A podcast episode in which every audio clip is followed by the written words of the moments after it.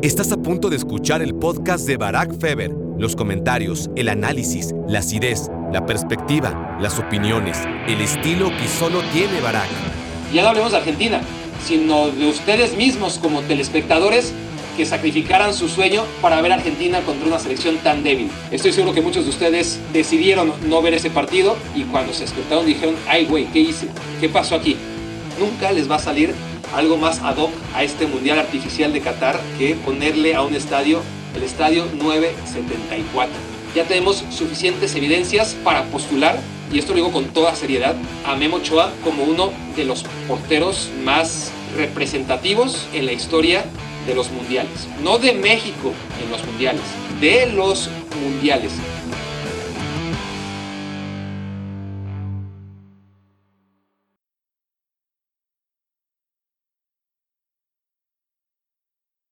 Hola, hola, hola, bienvenidos a Me quiero volver chango. Gracias por hacerme su cómplice para matar el tiempo en este día 3 de reflexiones mundialistas. La verdad es que ahora sí empezó el mundial. Ahora sí, ¿para qué negarlo?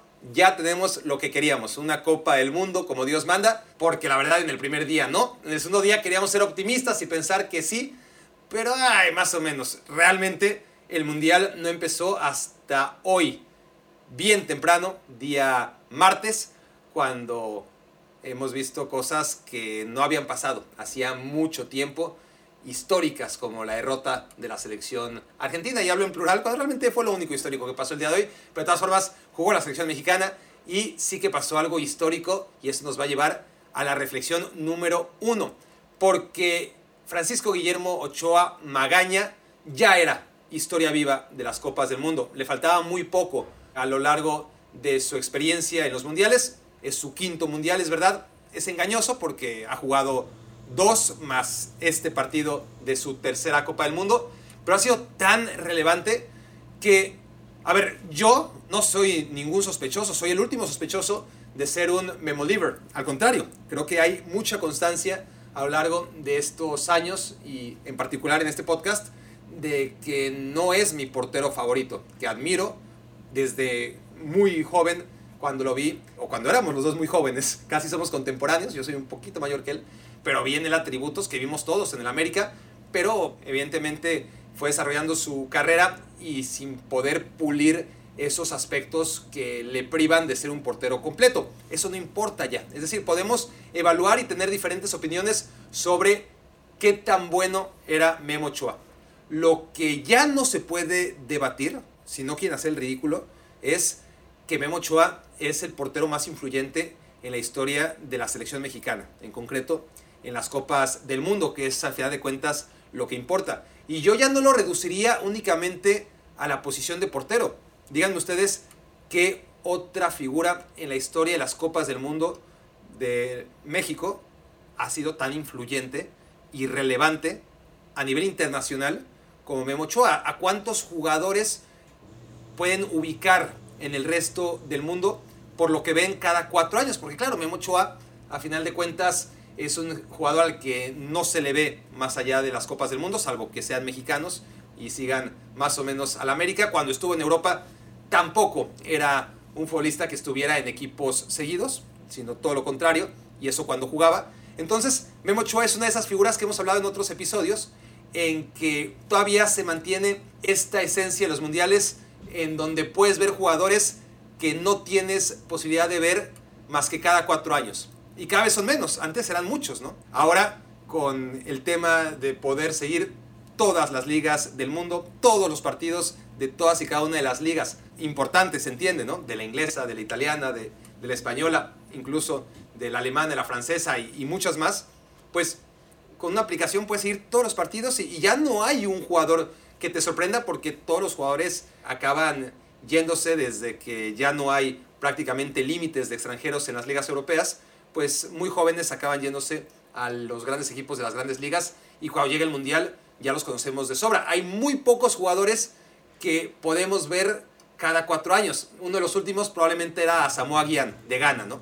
Que sí estuvo en la Premier League, pero la verdad es que nunca estuvo en un primer plano donde los reflectores pudieran hacerle justicia más que cada cuatro años. Este es solamente el último de los ejemplos. Pero bueno, si vamos más atrás el tiempo, George Hagi, el rumano, aunque jugó en el Barça y en el Real Madrid, realmente en los mundiales fue cuando destacaba. Y algún otro como Roger Mila, el veterano futbolista Camerún, a los 38 y a los 42 años en las Copas del Mundo de 1990 y de 1994 apareció y, fue de esas figuras que, que, no podía seguir. En fin, Memo Ochoa, para el resto del mundo, es una de estas figuras entrañables de culto de la que se irán recordando esa parada en contra de Neymar en Brasil 2014 o aquellas atajadas en contra de Alemania en 2018 o ese penal atajado al mejor delantero del mundo en 2022 como ocurrió con Robert Lewandowski. Lo único que le faltaba a Memo Ochoa, ¿no? Porque si de algo ha carecido a lo largo de su carrera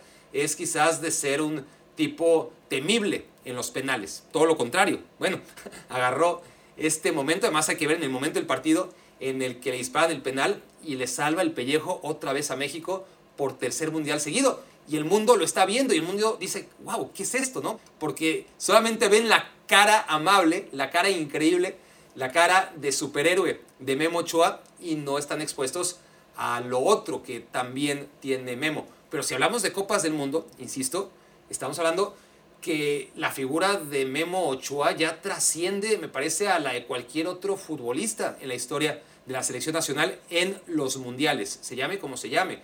Y, sí, Rafa Márquez jugó cinco Copas del Mundo y, metió gol en tres de ellas, y Cuauhtémoc Blanco era el ídolo de todos, y, y, también metió sus tres goles en tres mundiales distintos, dos de ellos de penal, y fue influyente en varios partidos, no podemos olvidarlo. Y ha habido algunos, pocos jugadores realmente dignos de recuerdo. Luis Hernández nada más en un mundial, pero vaya que con sus cuatro goles dio de qué hablar. Memo Ochoa ya ha aparecido y ha aparecido por la puerta grande en tres partidos que vio todo el mundo.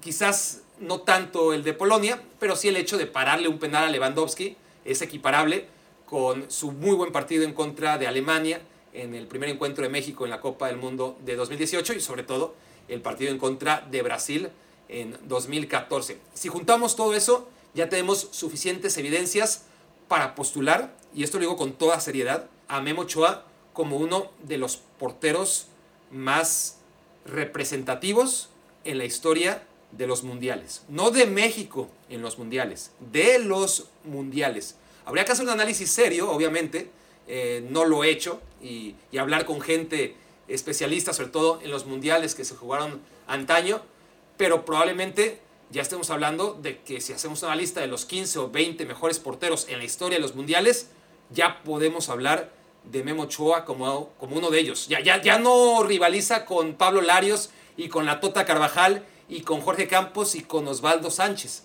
Memo Ochoa ya está en otro nivel, insisto, a la hora de hablar de porteros mundialistas, honor a quien honor merece, tras lo hecho en contra de la selección polaca y en concreto ese penal en contra de Lewandowski, ya hay que pensar en Memo Ochoa como uno de los porteros más relevantes en la historia de las Copas del Mundo. Y ya, evidentemente, para no exagerar, veremos si son los 10 o los 15 o los 20 o los 25 porteros más influyentes. Y utilizo la palabra influyente en lugar de mejores, porque a final de cuentas, hablar del mejor te habla de, un portero completo y ya requeriría un análisis pues mucho más estricto y debatible. Pero influencia, es decir, notable, que todo el mundo se percate de su existencia, ahí sí, tenemos que, hablar de jugadores como quizás Higuita, el colombiano, para lo bueno y para lo malo, como Michel Prudhomme, sobre todo para lo bueno con Bélgica, y Jean-Marie Paf con Bélgica, y obviamente los mejores de todos, ¿no? que son los Buffon y Casillas y Jean-Marie Paf y Sepp Mayer y Dinosov y Lev Yashin, todos esos, claro, los mejores en la historia de los mundiales, pero además hay que poner en esa esfera a los que no fueron tan buenos, pero sí tan relevantes. Y a nivel internacional creo que, o estoy convencido, que la leyenda de Memo Ochoa ya tiene que considerarse como uno de los 20 porteros leyenda en la historia de los mundiales, tomando en cuenta todos los mundiales y todos los porteros que han jugado la Copa del Mundo. Piénsenlo, no me volví loco, no soy presa de la euforia.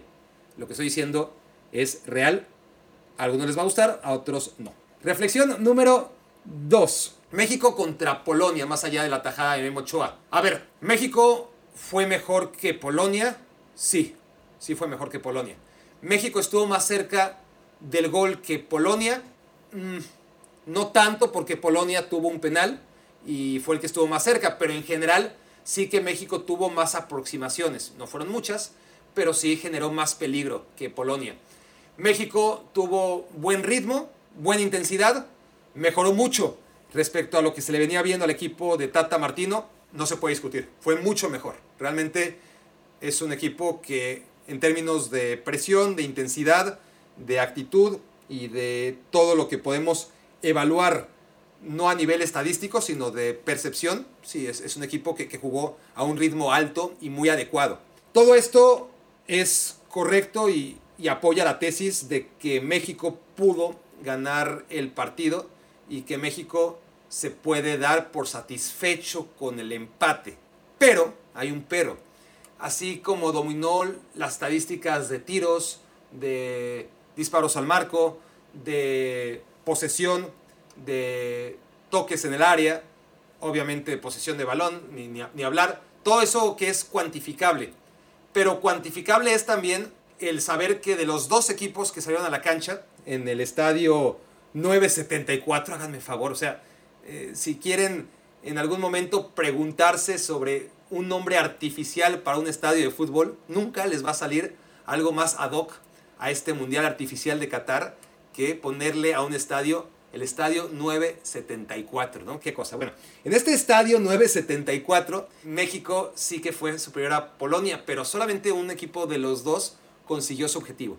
Y el equipo que consiguió su objetivo fue Polonia. Polonia no salió a ganar. Polonia salió a especular, Polonia salió a empatar y Polonia consiguió el empate a pesar que se dice que quien sale a empatar pierde. Pues no perdió, al contrario, estuvo cerca de la victoria. Si hubiese marcado ese penal, probablemente México hubiera tenido chance de empatar de nuevo o de remontar, pero tampoco se ve que México le sobre demasiado olfato goleador como para ser demasiado optimistas en caso de que hubiese caído ese penal. Entonces, México quiso ganar, México fue el único equipo que fue proactivo en la cancha y por lo tanto de los dos equipos que salieron a jugar, solamente uno consiguió su objetivo y ese fue Polonia. México no consiguió su objetivo de ganar el encuentro. Reflexión número 3. El tema con la selección mexicana es que no puede jugar mucho mejor de lo que jugó contra Polonia. Ese es el tema. No jugó mal, de hecho jugó bien. ¿Puede jugar mejor? Sí, puede jugar mejor. Algunos jugadores tienen un techo todavía más alto del que mostraron.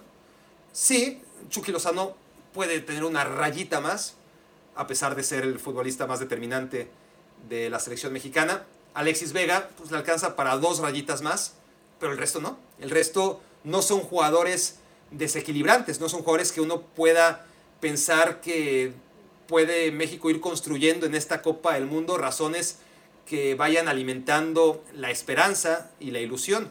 No, México contra Polonia tocó o, se acercó mucho a su techo y no le alcanzó para nada más que para un empate. Ese es el tema. Eso es lo preocupante de la selección mexicana, porque puede controlar perfectamente los partidos, puede ser un equipo que juegue de manera apropiada en cuanto a presión, intensidad, etcétera, etcétera. Pero si se trata de controlar los partidos, bien, México es un equipo que, puede controlar los encuentros, al menos cuando se enfrenta a equipos como Polonia, que, qué fácil controlar un partido contra un equipo que no desea controlarlo, ¿no? Pero en general México tiene herramientas para tener la pelota y manejar situaciones de partido, eso sí que lo tiene. Lo que no tiene es cambio de ritmo, lo que no tiene es desequilibrio, lo que no tiene es eso que le van a pedir los partidos importantes eh, cuando llegue si es que llega a octavos de final, cuando llegue ese partido contra Argentina en cuatro días. Eso México no lo tiene ni lo va a conseguir.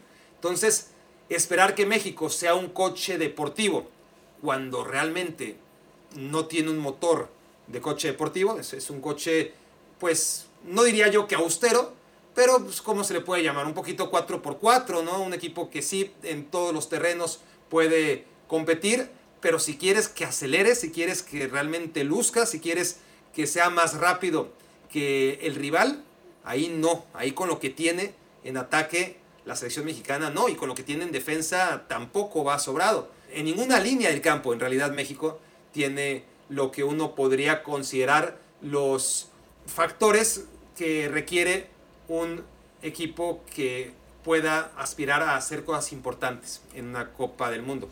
México contra Polonia hizo un buen partido, le alcanzó para empatar y la mala noticia es que por la calidad que tienen ahora mismo sus jugadores y el momento de forma en el que se encuentran algunos que sí tienen calidad pero no están en buen momento de forma, por ejemplo, Raúl Jiménez, la verdad es que el tema con México es ese, que no va a poder ser un coche deportivo, que es el coche que tenemos y es un coche que va a servir para quizás subir hasta 120 kilómetros por hora en algún momento y a ver para qué alcanza eso. Pero seguro que para ganar la carrera o para competir en algún momento o para ilusionarnos demasiado con, con acabar entre los ocho primeros, por ejemplo, que es algo con lo que México ha estado lidiando a lo largo de tantos años, pues creo que el partido contra Polonia nos deja la conclusión que no, que México, por términos de calidad más que de otra cosa, no le va a alcanzar para mucho en esta Copa del Mundo.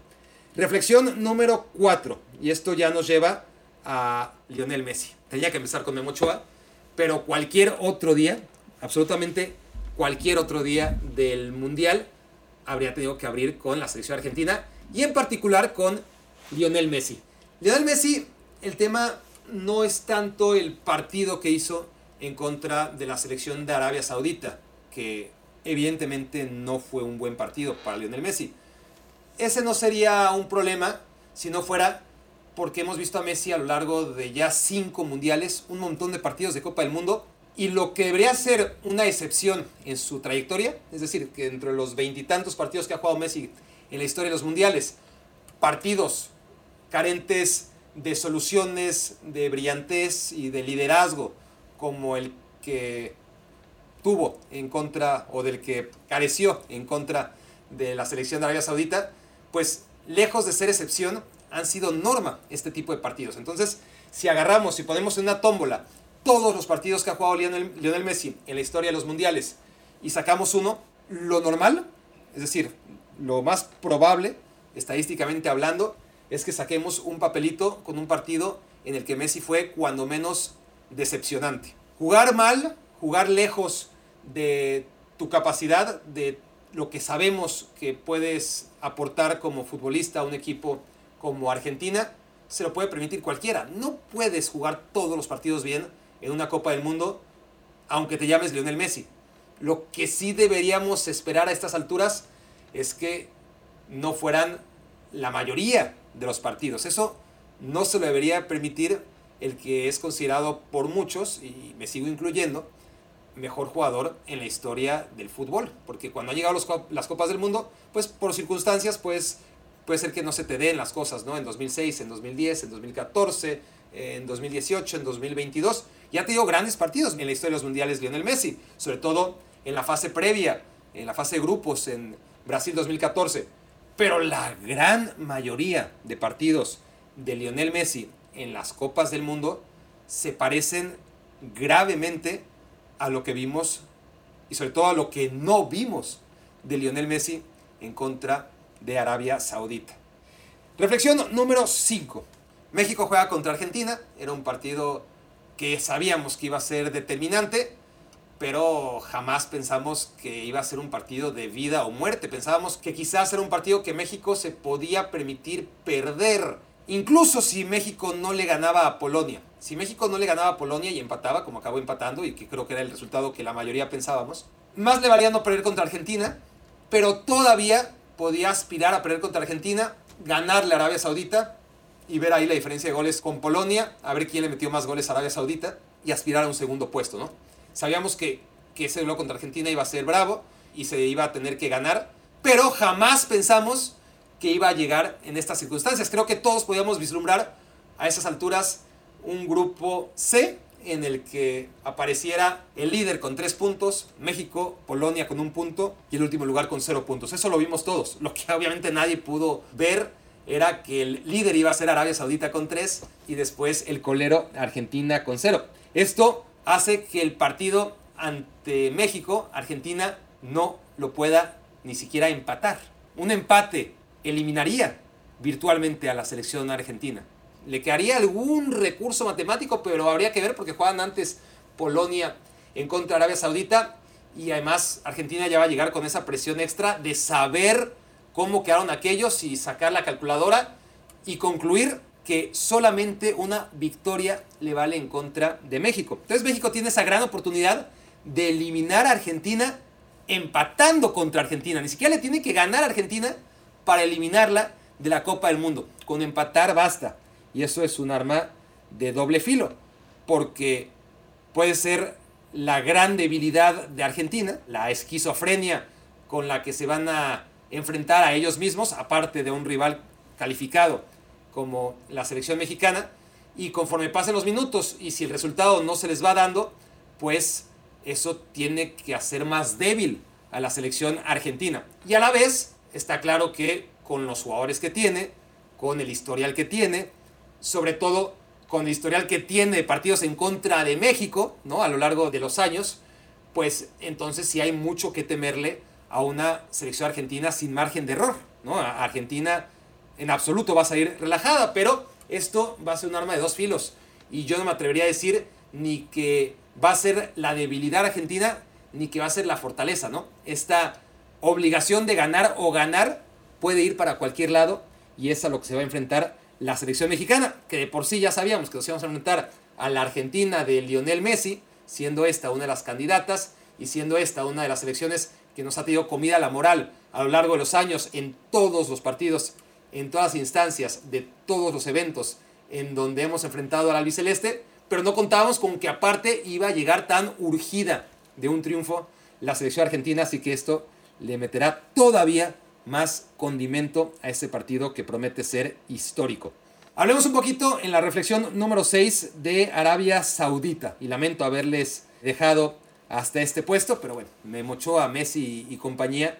Nos obligan a mandar a una selección que tras lo visto de, de la selección de Qatar en el primer día y la selección de Irán en el segundo día, era fácil, me parece, para muchos concluir que ni siquiera valía la pena levantarse para ver Arabia Saudita en contra de Argentina, que ni siquiera iba a ser un sinodal digno de Argentina, ya no hablemos de Argentina, sino de ustedes mismos como telespectadores que sacrificaran su sueño para ver a Argentina contra una selección tan débil.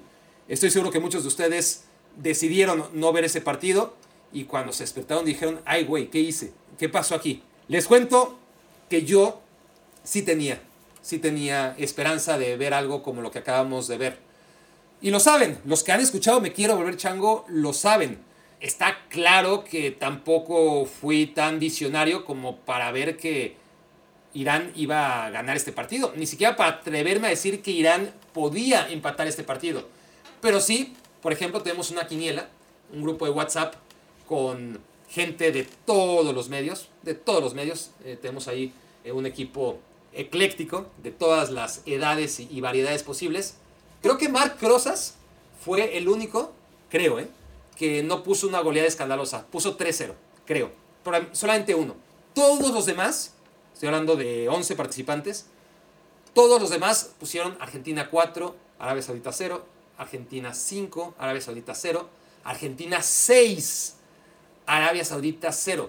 Yo puse Argentina 2, Renard 1, haciendo alusión a, a mi confianza ciega y la admiración que le he profesado aquí en Me Quiero Volver Chango y en cada medio en el que me han dado la oportunidad de hacerlo, porque no es fácil que te pregunten sobre G. Renard, pero yo les queda constancia, si, si, si me han oído, si, si son asiduos a Me Quiero Volver Chango, el amor incondicional que siento por la figura del técnico de Arabia Saudita. Entonces, conociendo a este técnico y a lo que fue capaz de hacer con sus selecciones anteriores, y viendo estadísticamente, también lo hablé aquí, lo que fue capaz de hacer Arabia Saudita ante rivales en la clasificación como Japón y Australia, que son potencias asiáticas, y quedar por encima de ellos, pues ya te hablaba de una selección a la que había que respetar. Agrégale el tema de la cercanía, de estar allí en el país de al lado, agrégale el tema de toda la afición que, que puede ir a apoyarlos, a diferencia de lo que ocurre cada cuatro años, porque generalmente Arabia Saudita está en las Copas del Mundo, pero no cuenta con ese apoyo con el que contaba hoy, en donde realmente mi percepción fue que estuvo muy equilibrado el ambiente entre argentinos y saudíes, y mira que equiparar a la selección argentina en lo que se refiere a apoyo solamente la selección mexicana. Y digo equiparar, ni siquiera superar. Ahí sí estamos hablando de superpotencias cuando se refiere a ir a apoyar a tu selección en una Copa del Mundo. Algo que nunca sintió Arabia Saudita y que ahora que el Mundial se juega en Qatar, país que está ahí al lado, pues se hizo muy obvio, ¿no? El gran apoyo que recibió Arabia Saudita. Entonces, sí, yo sabía o intuía que Arabia Saudita iba a hacer mucho mejor papel que Irán y que Qatar, que en los días 1 y 2 prácticamente ni se presentaron ¿no? a, a, jugar sus partidos respectivamente ante las selecciones de Ecuador y de Inglaterra. Bueno, cuando dieron las alineaciones, no me queda de otra más que seguir el Mundial por las transmisiones de Telemundo, que es quien tiene los derechos en Estados Unidos, en español, porque también podría verlos en inglés, pero esos son a, través de Fox y mi, cable no está suscrito a Fox porque no lo necesito. Entonces, y, y, lo entiendo, ¿eh? es más, hasta lo entendí, no, no, no, es una crítica, porque además me gusta como, como narrador. Andrés Cantor, además él es argentino, pues evidentemente da la alineación de Argentina y habla jugador por jugador y, de su posición en el campo, el 4-4-2, qué sé yo. Y cuando pasan a la selección de Arabia Saudita, no, no menciona nada, simplemente sigue con su comentario sobre el partido, pero ni siquiera se dio el tiempo de leer a los jugadores de la alineación de Arabia Saudita. Y lo hizo seguramente, ya sea consciente o inconscientemente, sabiendo que el 99.9% con un margen de error de 0.01% no les interesaban los nombres de los árabes porque ni los conocen y además, honestamente, todos suenan a lo mismo. Pero bueno, vaya que, que ahí nos llevamos todos una lección de cómo los nombres en el fútbol otra vez, no es la primera vez que pasa, no garantizan un resultado. Lo que te va a acercar al resultado es tener un técnico brillante, entre otras cosas, porque tuvieron que coincidir muchas cosas, ¿no? Pero una de ellas es, claro, tener un técnico con buenas ideas y que éste sea capaz de transmitirlas de manera correcta, como ha sido G. Renard con Arabia Saudita y con todos los equipos a los que ha dirigido antes. Entonces, tiene que coincidir esto con un equipo que venía sobrevalorado como Argentina, un equipo infravalorado como la selección de Arabia Saudita por todos estos disque especialistas que pensaban que iba a perder 4-0, 5-0, 6-0. Saludos a mis queridos amigos del chat de la quiniela. Y el tema es ese, ¿no? Que claro, que, que Argentina no empieza tan mal, que tiene su 1-0, que el 2-0 cayó y que no lo pudo ver el fuera de juego el árbitro, lo que no vio el ojo humano sí que lo vio el ojo tecnológico y ese gol que lo hubiera cambiado todo y a lo mejor hasta hubiera acabado en goleada, no creo, porque G. Renard no lo hubiera permitido, pero sí que ese 2-0 no parecía descabellado en ese momento, es decir, no era como un resultado injusto y al final Argentina que iba ganando también con un penal que no sé por qué marcaron, pues tuvo ese, ese castigo, entre comillas, ¿no? De que no subía al marcador por un pedacito de hombro de Lautaro Martínez. A partir de ahí tuvo que coincidir todo lo que estábamos hablando, con distracciones defensivas propias de un equipo que no anda bien, una pérdida de balón de Lionel Messi en la que se gesta el 1 a 1 y después el 2 a 1, todo muy rápido y luego la capacidad de mantener ese juego valiente, agresivo, con las líneas bien adelantadas, al borde ¿no? de lo suicida y le sale bien, le sale bien al equipo de G. Renard que consigue así un resultado a todas luces histórico, porque cuando hablamos de resultado histórico, y aquí vamos a la reflexión número 7, tenemos que decir que, a ver, repasando la historia de los mundiales, siempre tenemos resultados que no esperamos. Siempre en el sorteo, casi un año antes de la Copa del Mundo, salen los grupos y empezamos a hacer cuentas y damos por hecho que van a clasificar en primer lugar ciertas selecciones y en segundo otras y solamente tenemos dudas en algún grupo, pero damos por hecho, por ejemplo, que Francia va a quedar en primer lugar del grupo D y que ese va a ser el rival de México si es que México logra superar a Polonia, ¿no? Pero que va a estar entre Polonia y México para enfrentar a Francia y que luego Dinamarca se va a enfrentar a Argentina, entonces Argentina va a avanzar a cuartos de final. Y empezamos a hablar, hablar, hablar, hablar y hacer cálculos cuando cada cuatro años pasan cosas como esta. Como esta, pero no de la magnitud de esta. Y es a lo que voy. La gran sorpresa de 2018 fue México ganándole a Alemania. Nadie lo vio venir. Pero México no es, no era, a pesar de sus problemas históricos, Arabia Saudita. ¿no? México tiene, evidentemente, unos galones y un nombre que no es tan importante, pero que sí lo ponen como un rival de mucho más peligro de lo que a priori es Arabia Saudita. Entonces, siendo una gran sorpresa, una sorpresa mayúscula, que México haya derrotado a Alemania, no fue del nivel de esta sorpresa de Arabia Saudita venciendo a Argentina. Y muy similar al tema de Suiza venciendo a España. España en 2010 llegaba como súper favorita, ganando partidos a lo bestia. Solamente había perdido uno en la Copa Confederaciones contra España, pero nadie se atrevió a decir, ojo, que esta selección española, que creo que llegaba con algo así como 35 partidos jugados, 33 eh, ganados, porque ni empataba, ¿eh? 33 ganados, un empatado y un perdido, nadie se atrevió a decir, a ver si no colapsan contra Suiza como colapsaron en aquellas semifinales de confederaciones contra Estados Unidos. ¿Y qué creen? Colapsaron, perdieron contra Suiza.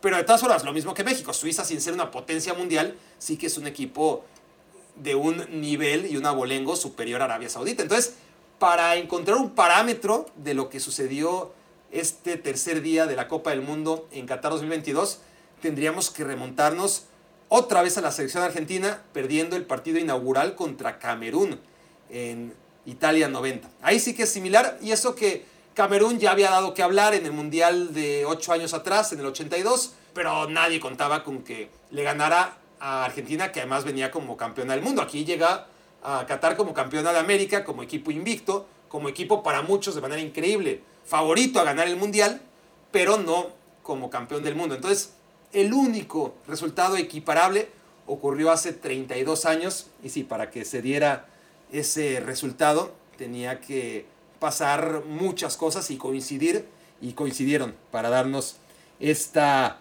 pues no voy a decir alegría, porque no todos necesariamente tienen que sentir alegría, pero sí creo que la gran mayoría, honestamente, la sentimos por algo tan famoso como es el Schadenfreude, ese término alemán para escribir la diversión que nos causa el dolor ajeno, siempre y cuando este sea estrictamente deportivo.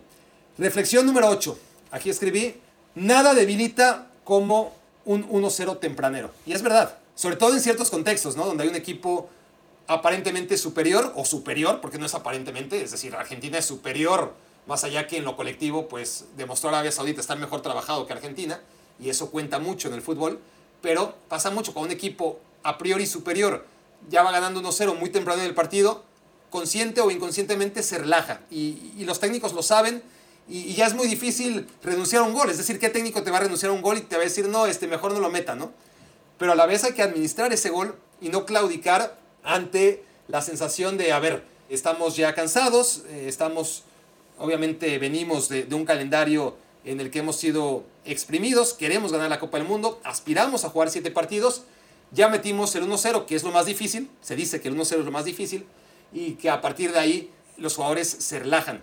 Pasó hoy en el Argentina contra Arabia Saudita, más allá que ciertamente metieron ese 2-0 que no sube al marcador por el fuera de juego de Lautaro, pero en realidad sí ese 1-0 te acaba debilitando muchas veces en ciertos contextos y hoy le pasa otra vez a la selección argentina. Pocas cosas, insisto, debilitan a un equipo de fútbol como meter un 1-0 ante un rival inferior en una instancia tempranera del partido. Lo hemos visto muchas veces. No son señales buenas, pero a la vez, pues, ni modo que tienes la oportunidad y no la metas, ¿no? Porque, porque no es bueno ganar 1-0. Sería una idiotez, pero está claro que hay muchos ejemplos que así lo certifican. Reflexión número 9. Bueno, mi reflexión número 9 es que yo ya gané mi mundial. ¿A qué me refiero? Bueno, a que lo comenté en varias ocasiones con mis compañeros de trabajo en ESPN, argentinos y no argentinos, porque todo el mundo, o casi todo el mundo, piensa o pensaba ¿no? que Argentina era una de las dos grandes favoritas para ganar la Copa del Mundo.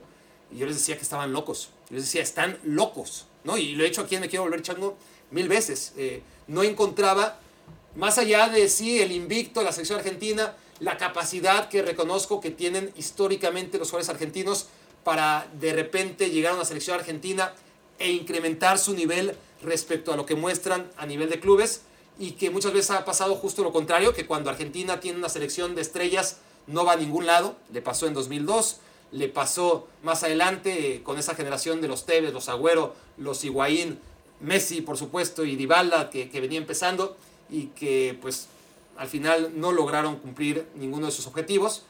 Y, y cuando ha tenido selecciones mucho más discretas, como la del 78 o como la del 86, claro, con un jugador tan sobresaliente como Maradona o como Kempes ocho años antes, pues han sido las mejores combinaciones posibles para la selección argentina. Y yo entiendo que muchos hayan visto en esta selección de Messi algo diferente a lo que yo he venido viendo mundial tras mundial y evento tras evento, más allá que ahora el espejismo te marcaba muchos partidos invictos de una selección que ciertamente estaba mostrando que había interiorizado la idea de su técnico y que jugaba con seriedad y, siendo altamente competitivo. Yo siempre dije aquí en este podcast, les consta, que, Argentina no era tan buena como se decía. Entonces, yo en los cortes, después de esta tensión, entre comillas, con algunos compañeros a la hora de discutir las posibilidades de Argentina, yo decía en los cortes comerciales, a ver, lo único que quieren esta Copa del Mundo, es decir, ya hay una edad en la que honestamente, pues, yo les comentaba ayer, ¿no? Yo de pequeño, además de querer que México avanzara, eh, era muy, cuando eliminaban a México, y antes de que lo eliminaran, era muy aficionado de la selección de Países Bajos, ¿no? La selección holandesa, como le decía incorrectamente en esa época. Eh, me encantaba Holanda. Y vas creciendo y ah, ya, ¿no? Este, al final, honestamente, ya no encuentras, al menos a mí me pasó, esa pasión para ir a favor de un equipo en la Copa del Mundo, sobre todo si no es el equipo de tu país, ¿no? Entonces, yo les decía, a mí ya me vale madres, México, Estados Unidos, eh, el que sea. Yo lo único que quiero entre broma y broma les decía, que a Argentina le vaya de la chingada, pues porque cuando llegas a una etapa de tu vida en la que te estás jugando tú, tu nombre más o menos, es decir, eh, lo único que quieres y no solamente en los mundiales, ¿no? Cuando, cuando eres muy crítico con cierto equipo, basado en tus opiniones meramente futbolísticas de ese equipo, pues quieres tener la razón y quieres que le vaya mal a ese equipo, ¿no? Y que no te lleve la contraria. Y cuando es una Copa del Mundo, pues lo mismo. No le deseo nada mal a Argentina, pero como yo me ensimismé en pelear contra todos y contra todas, a contracorriente, y decirles, no, están locos, Argentina no puede ser una de las grandes favoritas para ganar la Copa del Mundo, pues yo les decía en los cortes, puta, más me vale realmente que le vaya mal, que le vaya la chingada, porque si no voy a quedar muy mal. Entonces lo único que yo quiero en esta Copa del Mundo es que Argentina le vaya mal. Y por ahora no puedo cantar victoria, aunque ya dije que yo ya gané mi copa. La realidad es que todavía Argentina puede salir campeón del mundo, como lo hizo España tras perder contra Suiza en 2010, pero se ve difícil. Se ve difícil porque creo que en este partido confirmamos todo lo que yo he venido diciendo, ¿no? Que el nivel de los futbolistas de la selección argentina no da para pensar que está para grandes cosas. Y ahí sí es igualito a lo que me pasó hace cuatro años y medio con Alemania. Me peleaba yo con todo el mundo en ese momento porque decían Alemania va a ganar a México fácil, Alemania es el gran favorito para ganar la Copa del Mundo. Y yo les decía, no, no, no, no, no. ¿Qué, ¿Qué, estás diciendo? No, Alemania no es el gran favorito para ganar el Mundial. ¿Qué no ves? La selección que tiene el momento de forma en el que se encuentran sus futbolistas. Y claro, yo no lo decía de una manera tan radical, desgraciadamente, ojalá hubiera sido tan radical como para decir, Alemania ni siquiera va a pasar la fase de grupos. Así como ojalá ahora hubiera dicho, Alemania va a perder, eh, perdón, Argentina va a perder en contra de la selección de Arabia Saudita. Ojalá lo hubiera dicho, ¿no? Eh, o por empatar. Lo que sí dije en ese momento fue Alemania, es muy posible que México le empate a Alemania, ¿por qué no? Y Alemania se va a meter por ahí a semifinales, pero no más allá de semifinales, porque Brasil es mejor equipo, porque España es mejor equipo, esto lo dije antes de que cambiara de técnico dos días antes de la Copa del Mundo, eh, lo que alteró claramente los intereses de, España, y, y Francia también por ahí es mejor equipo que Alemania. Eso lo decía hace cuatro años y medio. Y lo que no esperaba es que Alemania no pasara ni siquiera la fase de grupos. O sea, ¿cómo? Si, si Alemania siempre había quedado, siempre, siempre, siempre, como mínimo en séptimo lugar, ¿no? En el peor de los escenarios, séptimo. Si no, sexto, quinto, cuarto, tercero, segundo o, campeón, a lo largo de toda la historia de los mundiales a los que acudió, que han sido la gran mayoría. Entonces, aquí me pasa exactamente lo mismo. Y créanme que no soy tan pedante y, no me tengo tanto amor propio, me tengo el justo, como para haber reflexionado esto antes. Esto lo estoy reflexionando ahora en voz alta y, apenas ahora ligo esas dos ideas de que me está pasando lo mismo. Así como yo estaba tratando de hacerle entender al mundo que Alemania no era favorito para ganar el Mundial de 2018, ahora mismo yo venía diciendo, Argentina, vean lo que es. Entonces, los que se sorprendan del nivel de Tagliafico en la banda izquierda o del propio Huevo en esa banda durante el partido y cómo Tagliafico abre la puerta para que, me, refiero al huevo Acuña, ¿eh? para quien se esté preguntando cuál huevo. Bueno, el huevo Acuña o de Agliafico, da igual, el nivel en el que se han encontrado, uno en el Sevilla entre tantas lesiones y, y ha sido un nivel deplorable, y otro en el Ajax y, ahora en el Lyon, donde no lo sigo, pero asumo que no ha mejorado mucho, pues es que no pueden esperar ver a la cuña que ya no es, o al que ha dejado de ser desde hace mucho tiempo, o al Tagliafico que no vemos desde 2020, o del otro lado, a Nahuel Molina que dejó pasar por su casa al anotador del segundo brillante gol de Arabia Saudita, cuando sí, en un contexto pequeñito como el del Udinese, pues Nahuel Molina estaba bien, pero el Atlético de Madrid le queda grande. Imagínense lo grande que le viene la albiceleste, y así jugador por jugador, ¿no? El Papu Gómez, por ejemplo, ¿no? El Papu Gómez. Hace cuatro años, maravilloso. Hace cuatro años, inobjetable. Bueno, hace cuatro años ni lo llevaron al Mundial. Increíble. Pero San Paoli, su ahora técnico en el Sevilla, no le llevó a la Copa del Mundo. Ahora lleva tres años, tres años y medio en decadencia. Dos temporadas y media con el Sevilla en donde no ha hecho nada. Una última temporada en Atalanta donde ya no hizo nada y ahora va a la Copa del Mundo y encima es titular y encima sale con una curita aquí en el párpado. Nadie se pone una curita en el párpado a menos de que tenga 75 años, por favor, papu.